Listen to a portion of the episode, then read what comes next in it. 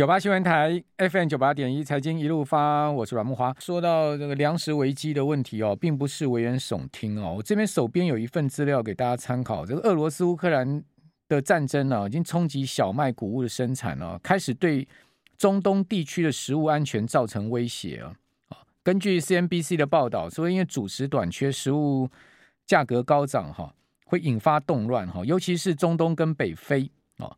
那阿拉伯世界人口最多的埃及，有百分之八十的小麦是从乌克兰跟俄罗斯进口啊。陷入债务危机跟通膨危机多年的黎巴嫩，有百分之六十的小麦从乌俄两国进口。突尼西亚则是有百分之八十的谷物从俄罗斯跟乌克兰进口。所以这些地区啊，都会是最先出现粮食危机的地方啊。哦，这个是呃，我们看到北非、中东现在目前已经。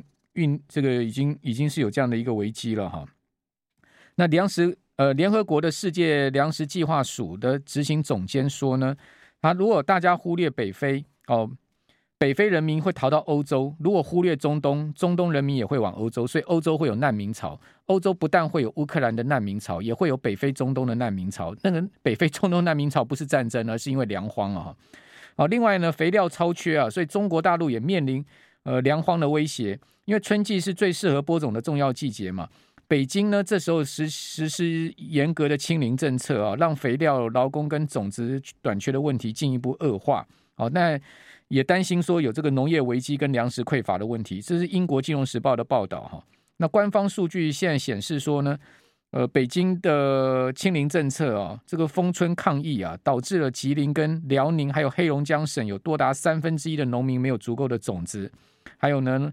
呃，肥料这些原料用来生产农产品哦，这三省对中国谷物的产量占比达到百分之二十啊！哦，所以这个全世界现在目前面临到非常复杂而且严峻的新一波的粮食的问题哦，不单单是粮价的高涨，未来可能有钱买不到粮食，会是一个非常可怕的事情哦。哦，因为这个不跟呃能源危机啊，你说啊没电可以用，没电以后大家稍微忍，呃再怎么样还可以活得下去，但你没吃东西你是活不下去了。哦，这是一个生存问题了。好，那另外在疫情的部分哈，今天本土疫情都突破万例了哈，一一举来到一万一千三百五十三例哈。那有两例死亡的案例，而且都是没有打疫苗的啊，没有打疫苗的这个死亡的情况，今天有出现两例。那至于说这个快筛实名制啊，今天一早就被秒杀了，一大堆人去排队哈，上午就已经出售二十四点四万份。好，这个快筛实名制今天。呃，卖出可以贩售的份数已经接近六成了，好，所以这个快筛也是被大家抢光哈。那另外呢，一点七亿剂的快筛到位哈，说呃每周会释出一千一百万剂，哦，经济部说呢会继续增加生产的一个量能了哈。啊，这个快筛实名制今天上路啊，就已经引发了这个抢抢快筛剂的这样情况。好，那我们今天这一段啊，赶快来跟红利投信投资策略部的邓胜明副总来做视讯的连线，邓副总你好，主持人好，各位听众大家晚安。好，今天大家看到很多这个本尊的面貌了哈，过去什么吴大任老师啊、邓副总了，我们都是呃电话连线哦，大家都听声音只只闻其声不见其人了哈。现在因为疫情呢，我们开始用视讯连线了，用这个。Google Meet 啊，大家全部都可以看到本尊了哈，这也大概是疫情下面一种新的变化，是不是，邓副总？是是是，哎，那邓副总，这个用视讯连线会造成你的压力吗？还是你觉得 OK 的？其实我现在在想，我我刚刚那个画面跑到哪里去？你们现在看得到我吗？看得到，你看得到，你没问题。因为我开太多档啊。但是你现在没什么问题，你现在你现在画面好像是没有什么动哦，有了，你嘴巴再动一下，这个是我刚才还以为你的画面是冻结的，不是？没有没有，因为刚才制作叫我叫我要往右一点，因为后面是我家的那个沙发，我本来想用那个虚拟的那个虚拟的那个画面，后来他们说可能会切到那个脸，好，所以我尽量不要切。好，我我我们来讨论一下这个股债市最新的状况哈。我们刚刚讲说这个全球债市啊，今整个四月啊，居然要跌掉五趴啊，这是非常罕见。如果以这个彭博呃彭博社它所编制的全球总回报债券指数来看哈，到最新呢已经跌掉四点九趴，非常有可能会创下这个指数一九九零年编制以来最大的单月跌幅记录，等于说创历史记录了哈。邓总，因为您在债券上面也非常清楚这个值率的变化跟债市的状况，您您觉得这个四月这样跌是开始吗？还是说它已经跌到过头了呢？我觉得有两个面向，可能大家可以可以可以可以思考一下哈。那第一个就是，因为它这种跌法，我我观察到就是，其实是过去三周，特别是三到四周，它是一个累积的跌幅，呃，累积非常非常明显。就是说，你股市有时候可能会反弹，过去三到四周嘛，但债债券以就是以单周的表现来讲，几乎都是，不管是各类的债券指数，不管是投资级的还是还是这个高收债或者是新兴市场债。不管公司债也好，都是一一一一 straight 一直跌，跌了大概三四周左右，每周大概平均跌一到两 percent。以债券来讲，它反映的就是这个十年债息往上喷高的速度太快了。嗯，那这是我们看到了实际的现象，对不对？对。那另外还有一个问题就是说，它以它这么快的速度往上冲，那是不是也反映的联准会是不是有政策性的谬误的风险？就是说，它。它这么快见到，可能原本是估计年底的时候靠近三，那现在可能就快三。那现在到快三了，是不是代表可能就反映到一个阶段？那接下来还能拉多高呢？能持续这种速度持续不断的上去吗？我觉得有时候市场是摸石头过河，就是它可能现在反映的可能是一下子恐慌了，之前认为可能慢慢涨，升息一次是一码，顶多两码，不会到甚至两码是天花板。现在忽然一下子 overshooting，绝对可能会一次升三码，这种可能性。那其实有时候就是市场就是摸石头过河，测试你的底线，又又过头了。之前太太轻忽，现在又过头。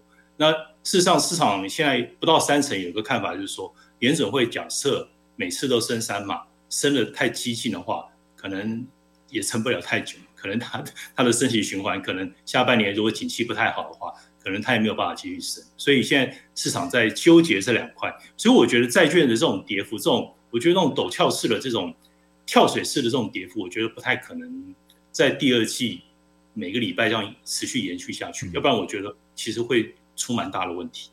好，出什么样的问题？因为债市的这个整体全球债市的体量非常的大，对不对？它甚至是比股市大多了。对，就代表可能风险资产等于就是现在是。等向同向的联动，那代表风险资产的稳定度进一步的下降，因为它相关系数太高了。就是说你，你你这种各类的投资级固定收益，或者是高收债、公司债、主权债、类主权债都跟着跌，然后呢，股市也随着它起舞，那等于这个大盘的稳定度就更进一步下降。这样的话，就是可能大家要小心一点，就是代表这个市场的稳定度不好，就是说它相关系数过高，就是这个钱太集中在这个风险资产上，可能要分散一点会比较好。那希望这样的情况是说，你有时候股票涨的时候债券跌，有时候债券涨股票跌，可能会比较风险会比较均衡一点点。就是说，至少资金有地方去嘛，股涨再跌，对，你现在你你债券几乎没有办法成为一个避险的一个所在，完全不是、啊。很多，嗯、我看到很多的这个，如果是 hedge fund 或者是说绝对报酬的，其实它现在的现金比例至少都两成，嗯，甚至有有的高达三成以上，因为它没有办法，它没有办法靠固定收益去。平衡它的风险，所以它被迫去持有现金。嗯，其实这也不是一个很正常的状态。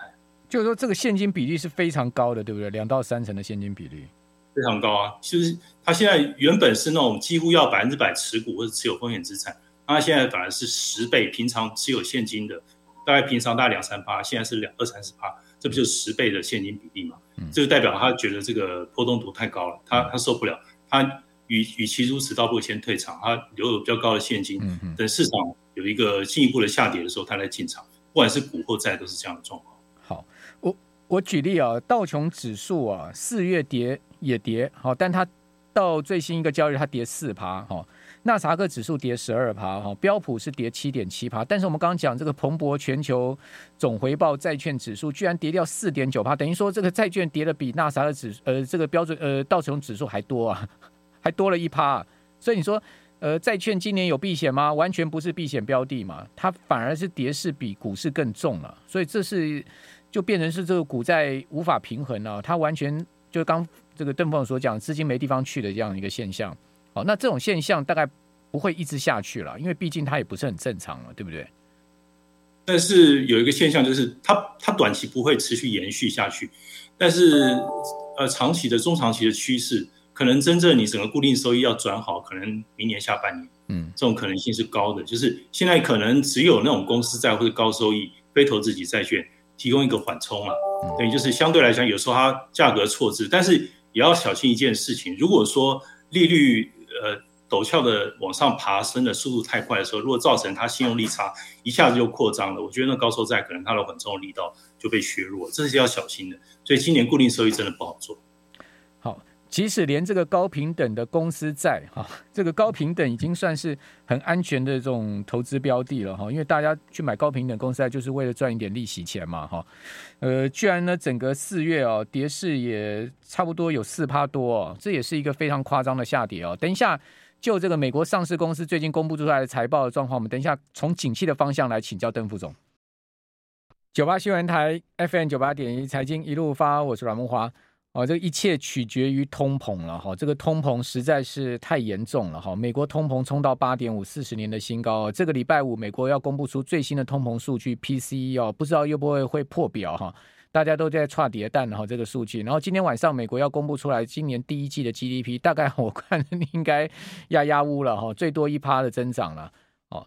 那这样的情势呢，会不会导致了后面所谓的停滞性通货膨胀的问题？就是说，通膨这种结构性的因素它掉不下来哦，然后呢，经济呢开始在走弱，甚至呢经济出现了衰退哦，导致全球性的停滞性通货膨胀哈，这是有隐忧的，不见得一定不会发生的。当然，这个几率并不是那么大。哦，但是呢，如果一旦发生的话，哇，这个对金融市场来讲可是呃致命跟毁灭性的打击哈，因为股票、债券哈大概都没得涨了，哦，甚至呢会出现同步像今年一到四月以来这样的一个情况，有没有这样的可能？好，以及呢，脸书为什么财报这么好？它到底搞了什么花样呢？使得盘后股价可以大涨十三趴哈啊！但在此前呢，它已经跌到两年的低点，然后也是跌得够深了了哈。呃，另外呢，我们可以看到，在微软的财报也不错，但是谷歌就很烂哦。谷歌呢，股价就是继续跌哦。那那同时呢，这个礼拜还有苹果跟亚马逊的财报，可以怎么预期呢？波音公布出来财报之后呢，股价大跌十二趴哈，那收盘也跌了快八趴哦。另外呢，最惨的就是网飞哦，那看到网飞股价呢是继续崩啊，哇，这已经是崩到已经不知道崩到东南西北哪里去了，跌破两百块美金之后继续崩。啊，这就不会止跌的一个档股票哈、怎么会是这样子呢？好，我们赶快继续来请教红利投信投资策略部的邓声明副总经理，邓副总有没有可能会进入到停滞性通货膨胀？我我我们呃，等于可能线上年轻年轻的观众哈，可能比较没碰过停滞性通膨。八零年代那一次，可能呃，因为真的是蛮久没有碰到停滞性通膨。嗯，停滞性通膨其实就是说，你一般物价水准持续不断上涨，可是呢，你经济的增长。你你要以定义上来讲的话，你经济是必须呈现一个负增长才叫定义上叫做停滞性通膨。你经济没有增不增反减哦，那这是很可怕的一个一个一个现象。等于就是你因为你股市风险资产其实蛮怕这种东西的。那因为代表呃你你你股价也没有办法上涨，因为相对于股价来讲，等于就是那种 real asset 往上涨，不是说。跟 inflation 息息相关的这种 commodity 上去，其实只有那个东西上去，其他东西都掉下来。这个当然能源价格也是上天哈，那其实当然是非常非常不好。那我觉得现在这种可能性哈，那其实你可以看从二月底到三月上旬的时候，市场已经开始在讨论，包含我我们公司自己内部其实已经在着手讨论这件事情。所以那时候在讲说，很多的资产可能要转到一些比较呃实质资产类，或者说一些呃。商品 base 的，或者说不要以出口导向的这种标的，比如说像东南亚啊这些地方，嗯、或者说呃这个新兴市场里面，比如比较属于 energy base 这种拉美国家的那些标的，我讲的是股权投资标的，嗯，要不然的话你就直接去买 commodity 农粮，或者是就是呃传统的这种天然资源，嗯，变成是这样子。好，呃，邓副总的连线现在目前声音上有一点状况哈，呃，那。刚才谈到这个能源价格的部分哈，油价看起来是下不来哈，因为在最新一个交易日，我们看到美油又重新回到一百零三块钱美元一桶哈，啊，布油则是来到一百零五，美元这么强劲哈，那照来讲应该要压抑一下油价哈，但没有哈，因为美元在呃，昨天升了一趴哈，升到五年的新高。事实上，它已经接近到二十年的高点哈。那欧元则是贬向五年的新低。可是，值此同时呢，你看到油价确实又从一百块美元之下，哈，回到一百块美元之上，哈，美油来到一百零三，布油来到一百零五，哈，油价呢掉不下去的情况之下，通膨能消退吗？那通膨如果没有办法消退，联准会真的是呃 overshooting 吗？就是刚刚讲到说，市场现在目前有一个预期，就是联准会会因为后面通膨进入高峰之后往下掉之后呢，开始放缓它的升息步调，而给股市、金融市场一个喘息的机会。那这样看起来，这个油价似乎是掉不下去啊！哦，邓邓副总，现在可以连线了吗？呃，我这边是可以，好，可以说话。因为你刚刚声音有一个短暂的这个没有声音，只有见到你嘴巴在动哈。那这个呃，联准会真的有可能会因为高通膨高峰往下掉？那我们看到油价又掉不下去啊！我看今年这个 EIU 平均，还有就是各家高盛啊，这它的平均，但整体来讲，七到八家投行平均包含 EIU、IEU 一起预估哈，布兰特原油是。二零二二年均价是一百一十二块，所以其实还有一些上扬上行的空间呢、啊。等于他们其实像高盛是看一百三十五，是看最高的，因为它的其他家的话，我看也好像也没有低于一百，所以现在其实也不能说超过那个误差值超过太多，所以基本上还是在预测的范围之内。但我觉得这个价格的话，至少在二季度，我现在目前可以看到的一个前景，可能二季度要出现比较大的一个回撤不容易。嗯嗯。好，那如果二季度回撤不容易，油价继续呃这个往一百更高的位阶攀升的话，那这个通膨真的不太容易掉下来，因为油油价就是所有原物料价格的之首嘛。那通膨如果掉不下来的话，联准后面持续升息的话，那对金融市场压力就如影随形了哈。呃，此外呢，我们看到这个美国上市公司所发布出来的财报是好坏参半的哈。您综合的评论是什么？以及呢，他们发布财报之后，其实最重要的还是对未来的财测指引。您看到什么样的现象？我发现像呃有一些比较传统的公司，就是一些比较毛利比较固定，或者股价比较稳定，业绩比较稳定。的那些公司，甚至像可口可乐，它还要涨价。嗯，像那个优必树 UPS，它还要涨价。对，这我印象最深刻的。它不但它的毛利超过预期，然后营收获利都比预期好，然后它还要宣布涨价。嗯，我看到一个很有趣、很有趣的一句话，就是呃，可口可乐的 CEO 他说：“你不要等到经济往下走了，那个时候你要调价，大家感觉更痛。所以你现在这个混沌的时候，你调价比较容易突袭成功，所以他会调价。” 所以，所以可口可乐有可能涨价。那其他你说像那个 其他其他松沙士要涨二十趴。好，看起来我是不能插嘴了哈，我一插嘴，邓副总声音就接不上了，我应该点点了。我们的不好意思，我们听到没有？我们在踹这个现在目前的这个视讯连线哈。其实刚才这个吴大任老师连线的时候，我插嘴是还 OK 啊，但今天邓副总插嘴就不行了，所以我应该点点。哦，刚刚讲到可口可乐要涨价，可能要涨价哈。好像反映它的原物料成本上升哈，那黑松沙是已经宣布要涨价二十趴，一涨涨两成哈，所以呃，邓总不好意思，麻烦您继续讲。